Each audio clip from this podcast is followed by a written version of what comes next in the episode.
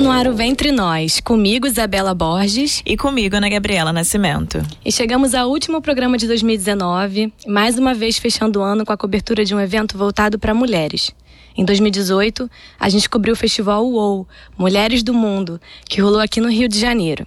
Se você ainda não ouviu, são os episódios 7, 8 e 9 e tem entrevistas com mulheres incríveis, tipo Preta Rara, Bianca Santana, Carol Teixeira e Sana Rich. Dessa vez, fomos para o outro lado do mundo para uma cobertura muito especial. É isso aí, Bela. Em outubro, eu tive o prazer de representar a gente, a Pode Sim, central de podcast que o Ventre Nós faz parte, em Portugal, num evento chamado Meets, que foi promovido pela She Said Soul, uma rede global de mulheres que trabalham na indústria da música. Eu e a Raquel Araújo, editora de áudio da Pode Sim, tivemos a nossa viagem para fazer essa cobertura patrocinada pelo British Council, o Conselho Britânico. Então, antes de tudo, eu queria agradecer a toda a equipe do Conselho Britânico por essa oportunidade. Nesse episódio, a gente vai contar um pouco do que viu por lá. E o que a gente pode adiantar é o seguinte: seja na Europa, na Ásia, África ou nos Estados Unidos, como mulheres, a gente tem muitos problemas em comum quando o assunto é trabalho. Pois é, Ana, esse é um assunto que a gente começou no último episódio, quando a gente conversou com a Roberta Eugênio sobre assédio no trabalho, e que dá muito pano para manga. Aqui no Ventre Nós, a gente acredita que o trabalho é um campo de batalha muito importante. Como Simone de Beauvoir dizia, né? A gente tem nossa autonomia econômica, isso define muito a forma que a gente vai se desenvolver. Isso passa muito se a gente consegue se sustentar. Mas conta aí como é que foi que surgiu esse convite tão legal e como é que foi essa cobertura. Então, entre outubro de 2018 e março desse ano, eu participei de uma residência profissional chamada Arte Sônica Amplificada, ASA, uma parceria do Conselho Britânico com o Oi Futuro para impulsionar a carreira de mulheres no campo do som e da música aqui no Rio de Janeiro. A gente já deve ter falado isso em algum momento no Ventre Nós ou nas nossas redes, mas enfim. Foi nesse programa que um grupo de nove mulheres, contando comigo, criou a Pod Sim, primeira central de podcast produzidos exclusivamente por mulheres no Brasil. Esse nome é como uma resposta para a série de nãos que a gente recebe ao longo da vida. Você não pode fazer isso, você não pode fazer aquilo por ser mulher, né? E a gente cria essa central para dizer que sim, que pode sim. e a She Said Soul, essa organização de mulheres na indústria da música, é uma apoiadora do programa ASA. E é por isso que elas convidaram a Pode Sim, projeto que nasceu no ASA, para participar do evento, lá da MITS, que foi uma conferência internacional. A MITS aconteceu entre 3 e 6 de outubro, na cidade de Portimão, no Algarve, a região das praias lá de Portugal. Foram quatro dias de debates, mentorias, workshops e shows, com cerca de 200 participantes de vários países. As falas giraram em torno de crescimento profissional e pessoal, interseccionalidade, diversidade e inclusão, saúde mental e bem-estar, empreendedorismo e sustentabilidade financeira. No recém-lançado episódio do podcast da Pode Sim, vocês trazem um pouco dessas discussões, né? Sim, isso mesmo, Bela. Pode procurar aí Pode Sim nos agregadores, que a gente já está no ar com, com o podcast da Pode Sim. Bom, mas vamos lá. Seja qual for o campo de atuação, a gente sabe que ser uma profissional mulher exige que, além de estar focada no trabalho, a gente também finque o pé para marcar nossa posição. É uma parte não remunerada do trabalho que consiste em mostrar que somos capazes de estar ali, ocupando aquele lugar. Na indústria da música não é diferente. Não mesmo, Ana. E por ter arte como produto final, o ego também acaba sendo muito presente nas relações entre as pessoas dessa indústria. Como na nossa socialização a gente aprende desde cedo que é feio uma menina falar de si, se orgulhar de si, e o quanto mais humilde você for, melhor, né? Essas coisas é, nos são passadas como valores, as mulheres na indústria da música já começam suas carreiras algumas casas atrás. Sejam elas produtoras, agentes, técnicas comunicadoras e mesmo as próprias artistas. A gente conversou com duas artistas portuguesas bem jovens sobre isso lá na MITS. Uma delas é a Fábia Maia, cantora e compositora que apresentou um show de hip hop maravilhoso na abertura do evento.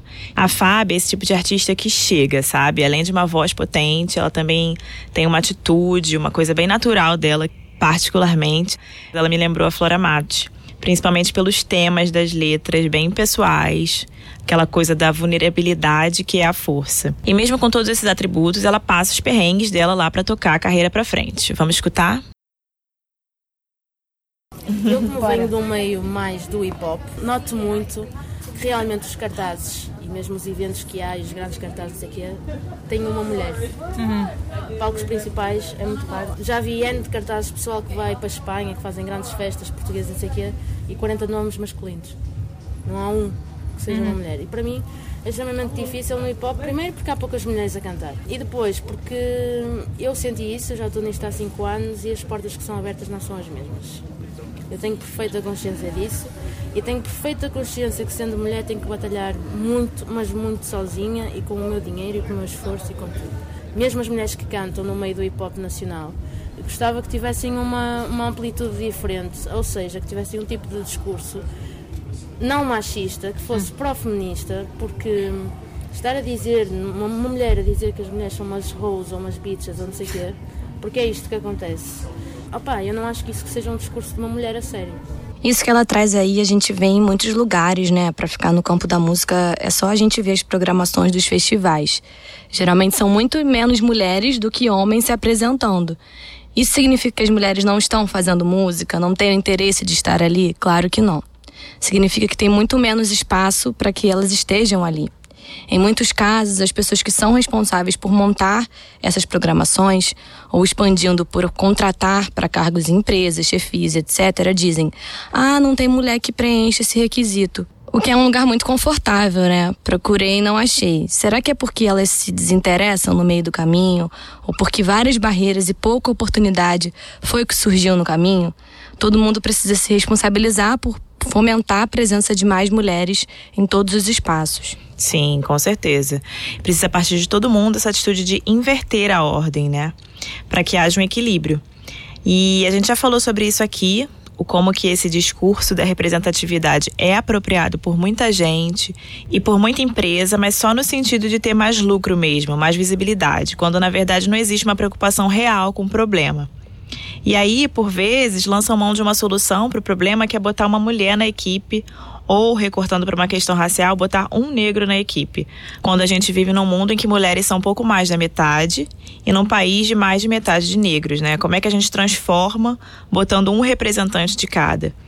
E então é por isso que a gente tem que pensar em substituir a palavra representatividade por proporcionalidade, né? Eu andei ouvindo as pessoas falando sobre isso, acho que assisti alguma coisa na FLUP, a Festa Literária das Periferias, que esse ano teve como temática o feminismo negro.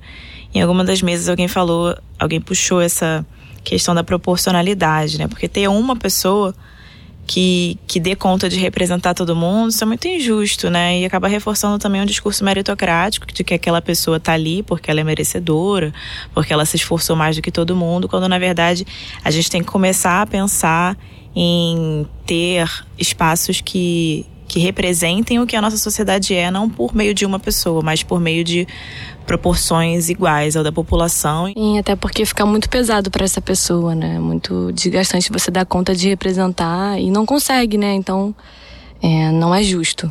Mas acho que a gente também não tem mais tempo de ficar esperando que isso aconteça. As informações estão aí, pessoas com algum nível de influência que não se informam sobre a importância disso hoje, não tomam nenhuma atitude para mudar esse quadro hoje, não fazem porque não querem. É por isso que a gente precisa se organizar em rede, estar junta, uma puxar a outra. Isso que a Fábia coloca de mulheres que não contribuem e, pelo contrário, reforçam discursos machistas, é uma realidade que a gente vê em tudo quanto é lugar. A mulher que chegou lá querendo ser a única mulher do ambiente, digamos assim, né?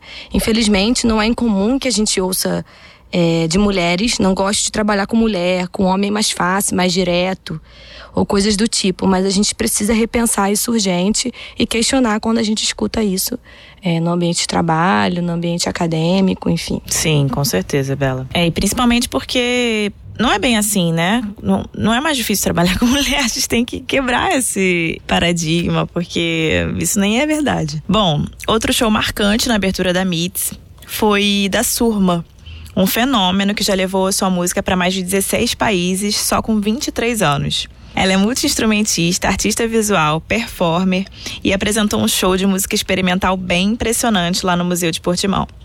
A Surma ganhou vários prêmios em Portugal e também na Europa pelo seu trabalho, que é muito original. Mesmo assim, ela também não está livre das pressões que ser mulher e artista impõe.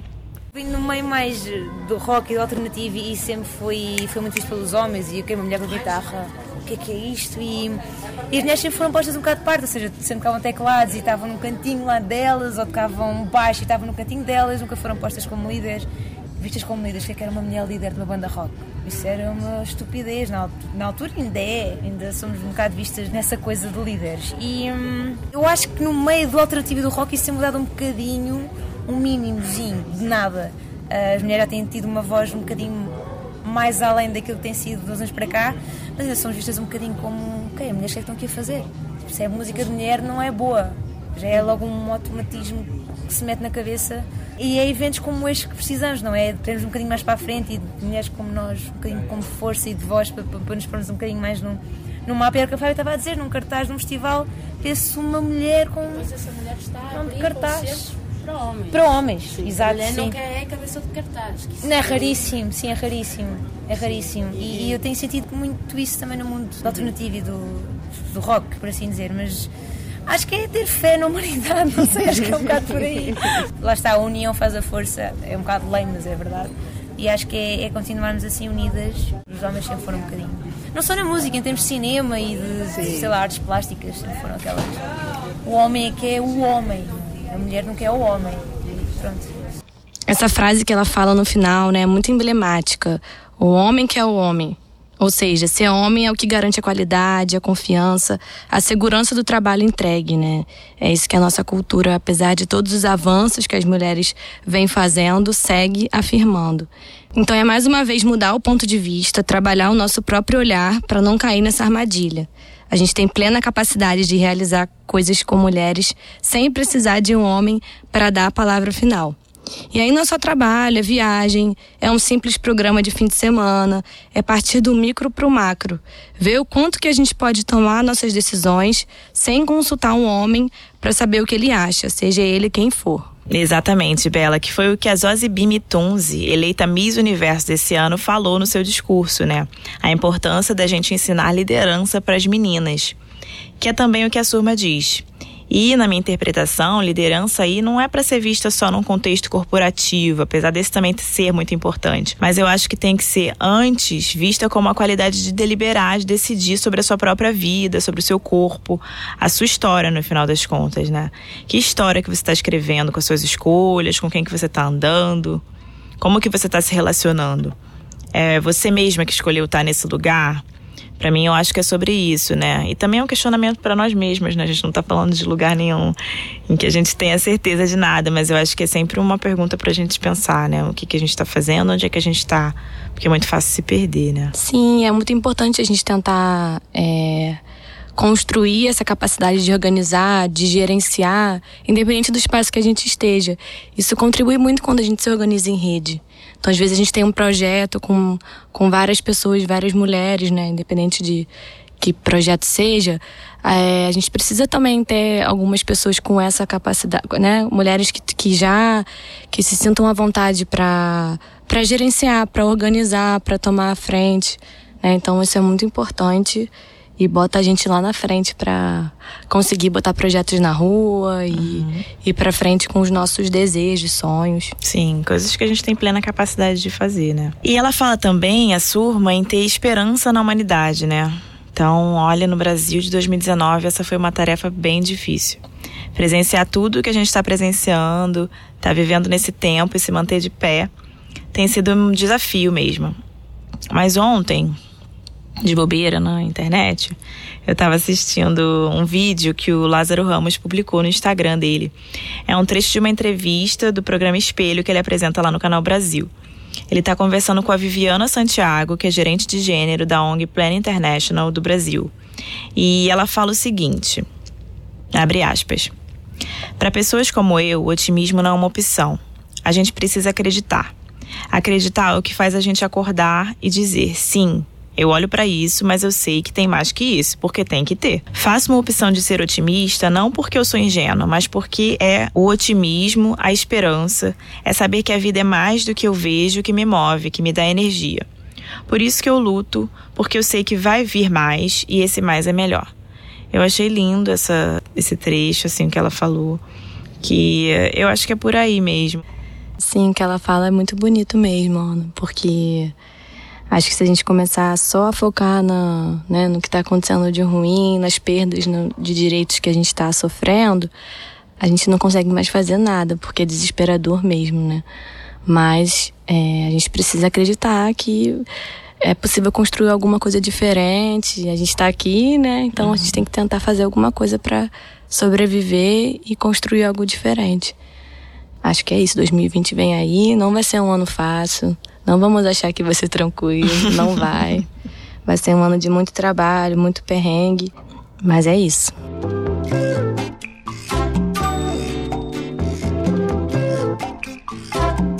E aí, nesse programa finalizando 2019, a gente, ao longo desse tempo, né, desses 12 meses, a gente recebeu mensagens muito bonitas das nossas ouvintes que conversam muito com, a, com essa história de otimismo que a gente falou, né? É, elas também são são impulsionadores para o nosso trabalho, então acho que tem tudo a ver. É. E aí a gente queria muito compartilhar com quem está ouvindo a gente é, duas mensagens que a gente recebeu ao longo do ano. É, essa primeira a gente preferiu não falar o nome, mas é muito bonita, a gente vai ler para vocês. Já venho tentando ouvir podcast há uns anos e não gostei tanto. Mas quando apareceu sugestões de podcasts feitos por mulheres, tudo mudou. Sou estudante universitária, faço educação física, licenciatura, e venho buscado muito assuntos relacionados a mulheres. Ouvir vocês vem me abrindo portas, tanto para o lado pessoal quanto acadêmico. Fui uma criança que passou por abusos, na adolescência também e na vida adulta aconteceu novamente. Ouvir sobre educação sexual na escola faz pensar como a temática é importante em ser trabalhada em toda a rede. Sabemos que isso é um tabu muito grande na escola, mas até nas universidades essa parede existe. Venho ouvindo vocês sem parar e me reconhecendo como mulher de maneira muito mais forte. Por conta das coisas que passei, achava errado me masturbar. Logo achava mais estranho ainda sentir prazer e não sabia nem perto o que era um orgasmo. Assim eu pensava que era um corpo para fornecer prazer ao outro. Hoje, aos 23 anos, sou mais resolvida. Ter mulheres falando sobre mulheres e de maneira tão aberta é confortante e empoderador. Obrigada pelos conteúdos, obrigada por essa iniciativa tão foda e obrigada pelo exemplo de saber que a mudança começa a partir de nós, mas se torna muito melhor se estamos juntas. Muito sucesso, agradeço pela atenção. Muito obrigada, querida. Foi muito importante para a gente receber seu, seu e-mail. Talvez não tenha sido fácil escrevê-lo, mas saiba que foi, foi muito, muito importante para a gente. Espero que seu relato também sirva de inspiração para outras mulheres que estejam ouvindo a gente. E também tem uma mensagem da Clara Lima, que chegou pelo Facebook. Ela falou o seguinte: Comecei a ouvir o podcast semana passada e olha, não tem nada mais maravilhoso que descobrir segredos do meu próprio corpo. Obrigada por tudo. Vocês são demais. Já indiquei para todas as amigas.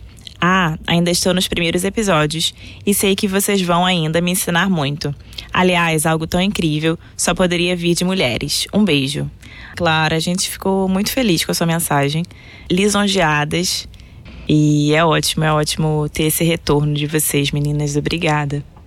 Bom, o programa está se encaminhando para o final. É, eu queria agradecer novamente ao Conselho Britânico por essa viagem que a gente fez, pela oportunidade que a gente teve de estar tá lá nesse ambiente, conhecendo um pouco mais de mulheres tão inspiradoras. Foi uma ótima forma de terminar o ano, né? Trazendo falas que a gente trouxe de lá e que também estão no podcast da Pode Sim. Agradecer também ao Oi Futuro e a X7 Soul e também a Lighthouse, que são as outras instituições envolvidas no ASA. O programa Arte Sônica Amplificada tá na sua segunda edição com novas mulheres participando e, e, se conectando, aumentando essa rede de alcance. Então foi muito especial participar na primeira edição e é muito, muito bom ver que está tendo continuidade, que a rede está crescendo. A gente também quer agradecer o Audiolab, o laboratório de áudio da Faculdade de Comunicação Social da UERJ, por receberem a gente com tanto carinho. Gravamos alguns episódios aqui e nos sentimos muito em casa. Muito obrigada. Obrigada, Léo. Obrigada, Gisele. Esse é o fim da primeira temporada do Entre Nós, né? Uma temporada que durou anos. Ninguém aguenta mais. Enfim, a gente não começou esse projeto pensando em fazer ele em temporadas. A gente pensava em fazer uma coisa contínua. Mas a gente começa a entender como é que as coisas funcionam. A gente tem objetivos de expandir o nosso alcance para o ano que vem. Então a gente vai fechar essa temporada e tirar férias. Sim, janeirinho tá aí. Verão, Verão tá aí, janeiro tá aí. Janeiro não teremos episódios. Quando voltamos? Fevereiro já vai ter algum episódio no ar para vocês Sim. acompanharem. Ventre Nós 2020. Aceitamos ideias, né? Como sempre, Sim. aceitando ideias do que vocês acham que é bom. Sugestões de entrevistadas que vocês acham que pode que tem tudo a ver com Ventre Nós, que podem contribuir muito para a discussão, são sempre bem-vindas. E a gente também entrou na reta final do ano com sorteios no Instagram, três sorteios muito especiais. A gente começou com uma mandala da Luísa Tavares. A gente também colocou para sortear uma sessão de fotos da Thaisa Martins, que foi quem fez as nossas fotos oficiais do Ventre Nós. Ficaram muito lindas, né? Um ensaio lindo, maravilhoso. E o terceiro sorteio é uma arte feita pela Mariana Figueiredo, nossa designer maravilhosa, que também é, foi produzida especialmente pensando na trajetória do Ventre Nós, na trajetória das nossas ouvintes, né? Enfim, tá muito lindo. Muito obrigada, Luísa, Mariana e Thaisa, pela ajuda. Vocês são maravilhosas, amigas incríveis e que ajudam a fortalecer o nosso trabalho. A gente está com uma pesquisa com as ouvintes, então você que escuta a gente e acompanha a gente nas redes, a gente está divulgando por lá uma pesquisa para vocês falarem um pouco mais do que, que vocês gostam, o que, que vocês acham dos programas. Então a gente pede que vocês preencham essa pesquisa.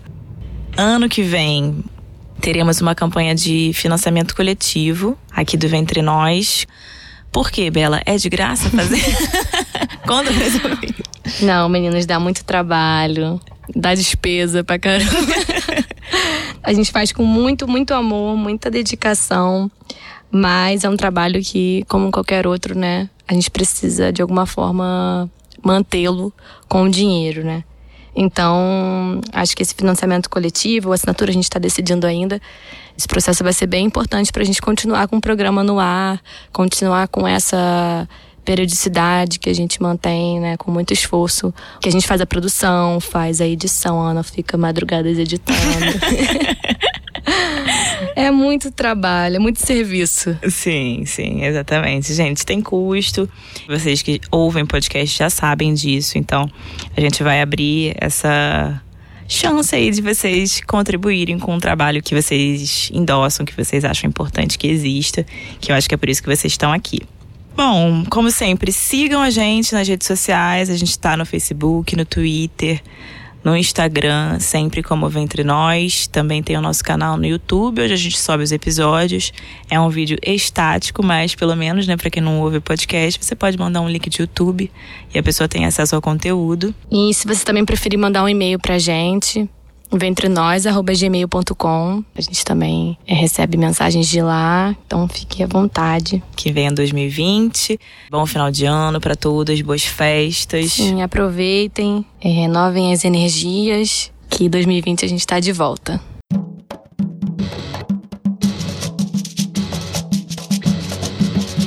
Pode sim. Diversidade coletiva.